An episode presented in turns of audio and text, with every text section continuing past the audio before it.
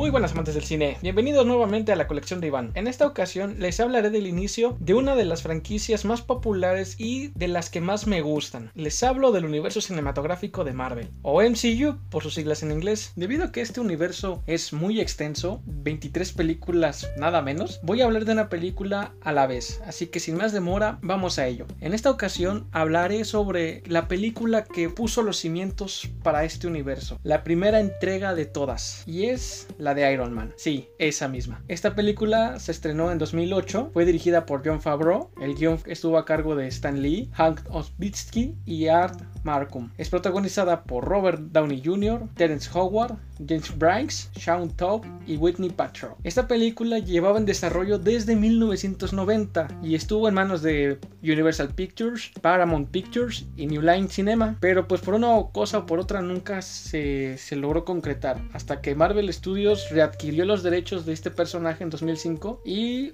usó a Paramount Pictures como su distribuidora. Favreau firmó como director, apostando por una idea naturalista y eligió rodar el filme principalmente en California, ya que él se quería alejar un poco del típico superhéroe en Nueva York como hay en muchas películas como El Hombre Araña, Los Cuatro Fantásticos, etc. También este varía de los cómics porque originalmente Iron Man es de Nueva York, pero aquí lo muestran en California. Y durante el rodaje los actores tienen la libertad de crear sus propios diálogos, ya que la preproducción se centraba en la historia y en la acción.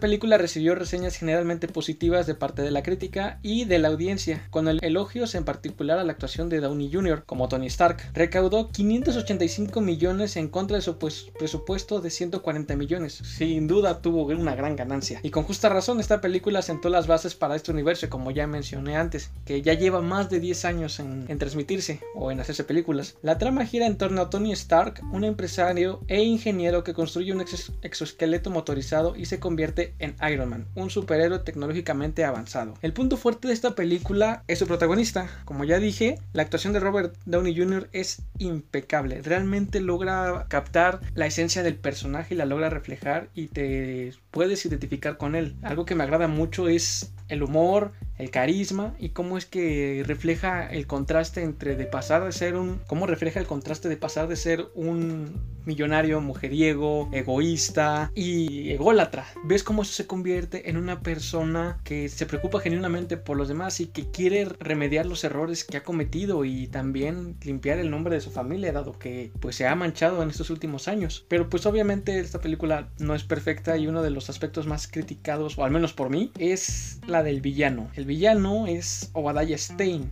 alias Ironmonger, interpretado por Jeff Franks. Este actor tiene un gran renombre y una filmografía muy extensa y es muy buen actor, la verdad, pero en esta ocasión el villano es algo muy olvidable y este es uno de los problemas principales de no solo esta película, sino de todo el universo de Marvel en sí, sus villanos. En esta ocasión el villano se me hace muy cliché ya que es el típico el típico villano que quiere solo lo que el héroe tiene. es un robo em, empresarial, nada, nada extraordinario y bastante común si me lo preguntas, son cosas que ya han sido vistas en muchas películas y no solo de superhéroes. También aquí el detalle es que Ironmonger no es un villano tan, tan icónico de Iron Man. La verdad es que tiene mejores, pero pues bueno, aquí ya no es este decisión de uno, ¿verdad? Pero de ahí en fuera la película está excelente. La verdad es una muy buena película y por algo es que impulsó todo esto. Y prueba de ello es de que en la escena post créditos de esta película se puede ver al director de Shield, Nick Fury, que es interpretado por Samuel L. Jackson, cómo visita a Stark en su casa y le dice que Iron Man no es el único superhéroe en el mundo y le explica que quiere discutir la iniciativa Vengadores. O sea, desde, es, desde la primera película ya estaban planeando este gran universo que es actualmente. Y de hecho apenas hace unos meses se liberó un fragmento de esta escena más extendido donde Fury hace mención de los X-Men y del Hombre Araña, franquicias que en ese entonces pues aún no estaban bajo el control de Marvel. Ya se buscaba incluir a estos personajes a pesar de aún no se tenían los derechos. Otro dato curioso de esta película es de que fue el boleto de vuelta a la fama de Robert Downey Jr., ya que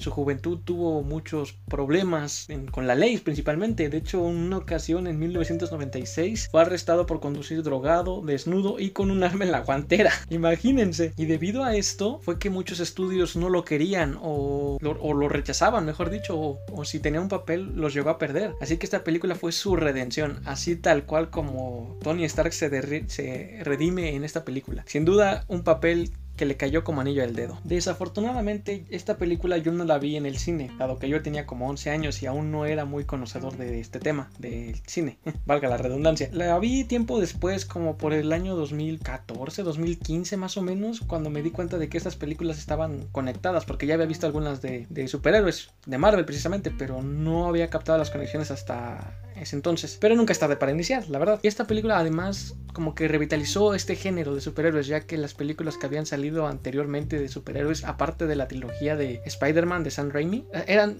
malas películas. No hay manera de justificarlo.